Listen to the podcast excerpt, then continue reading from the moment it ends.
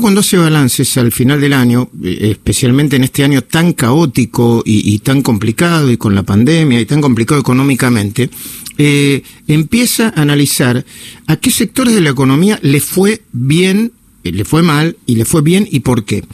Y hay un par de sectores de la economía que están vinculados con los bancos y las finanzas a los que les fue muy bien. Uno tiene que ver con las cajas de seguridad.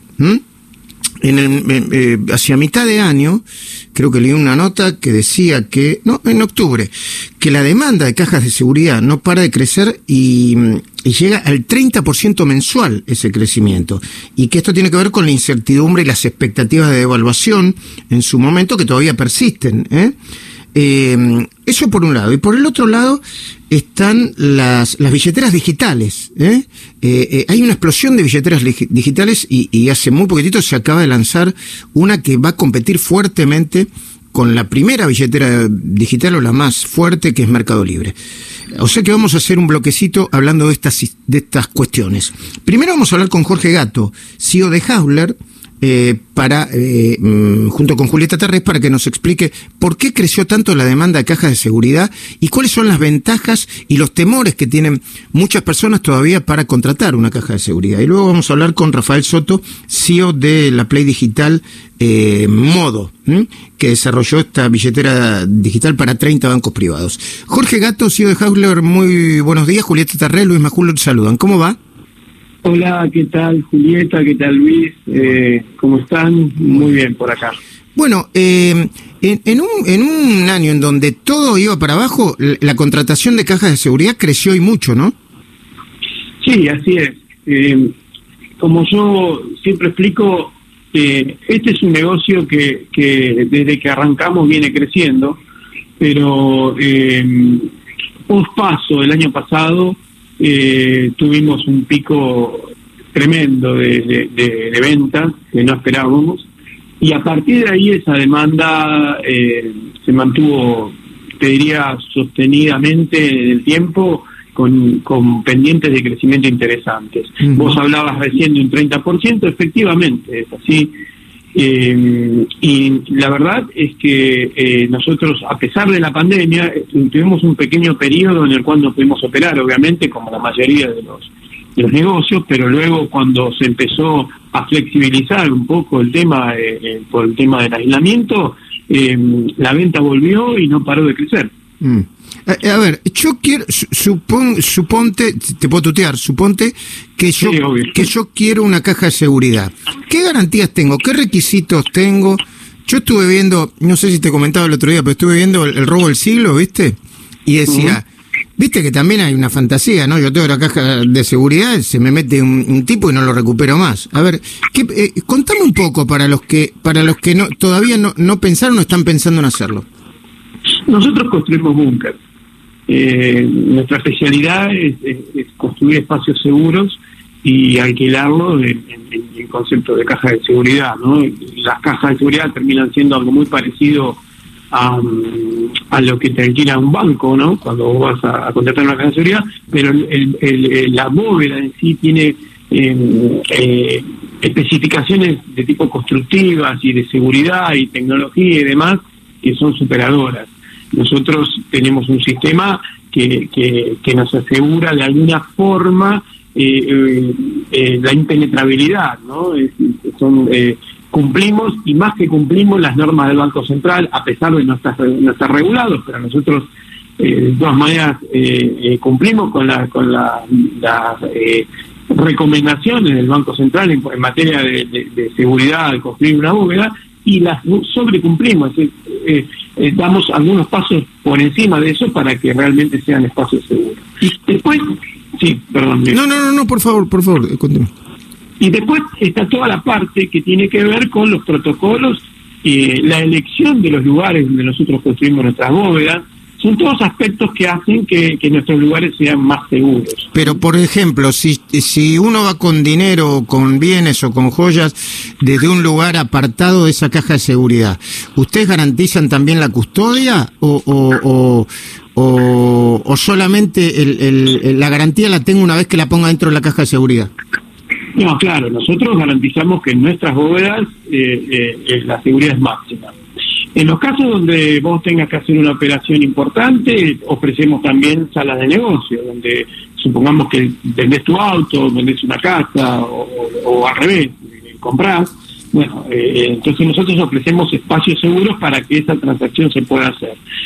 Eh, cuando vos tenés que trasladar desde una entidad bancaria o de eh, dinero, bueno, en general, cuando se trata de sumas importantes, la gente contrata servicios especiales para, para ese traslado que nosotros no los damos. Mm.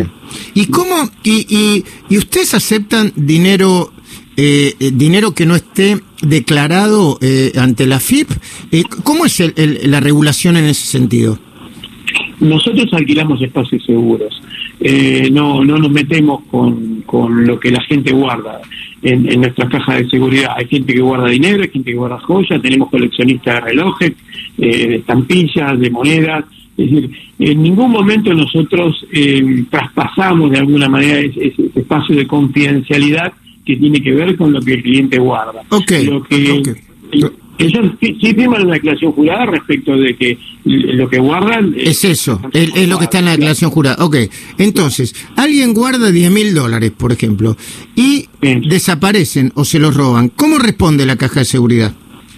No, nosotros primero que, que tenemos seguros. De, una tenemos seguros eh, que pueden escalar hasta, hasta eh, los 500 mil dólares, es decir, el seguro básico de 50 mil dólares y después el cliente puede ir haciendo upgrade de seguros hasta, hasta la suma que, que, le sea cómodo. Pero independientemente de eso, nosotros tenemos eh, es decir, es, bastante difícil que robe una caja de seguridad. Nosotros tenemos sistemas eh, fílmicos, eh, es decir, hay, hay un montón de cuestiones que, que, limitan y te diría que minimizan al extremo la posibilidad de que eso ocurra.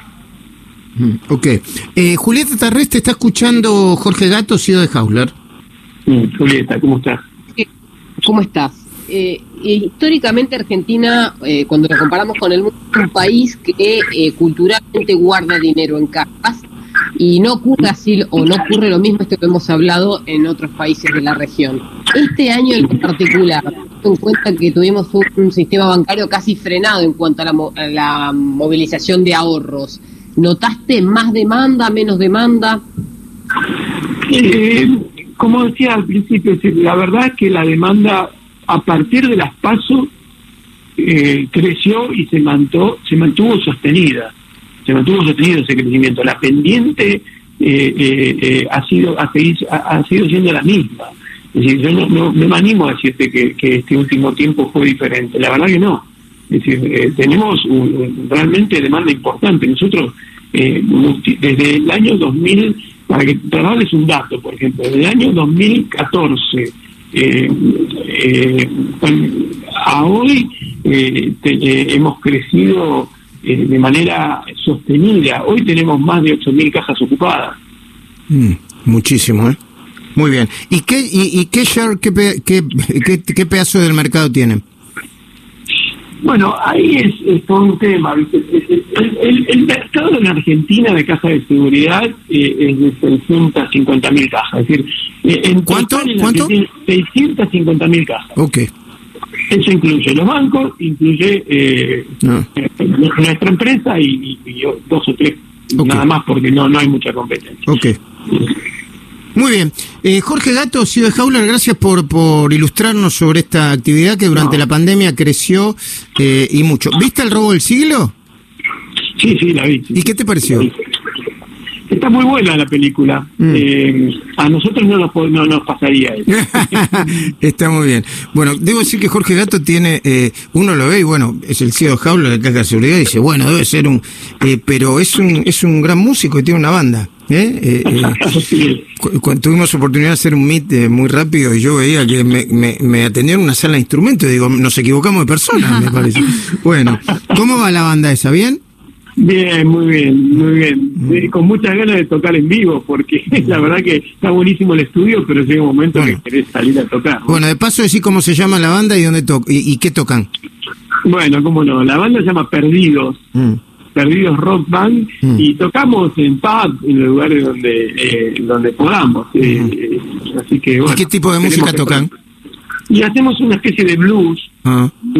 eh, moderno, eh, básicamente temas eh, eh, covers de Mm. Eric Clapton, eh, Paul ese tipo de cosas. Bueno, nada menos, se meten con esa cosa. Bueno, gracias, gracias Jorge Gato, muchísimas gracias, felicidades para vos y, y- y tu familia. ¿eh?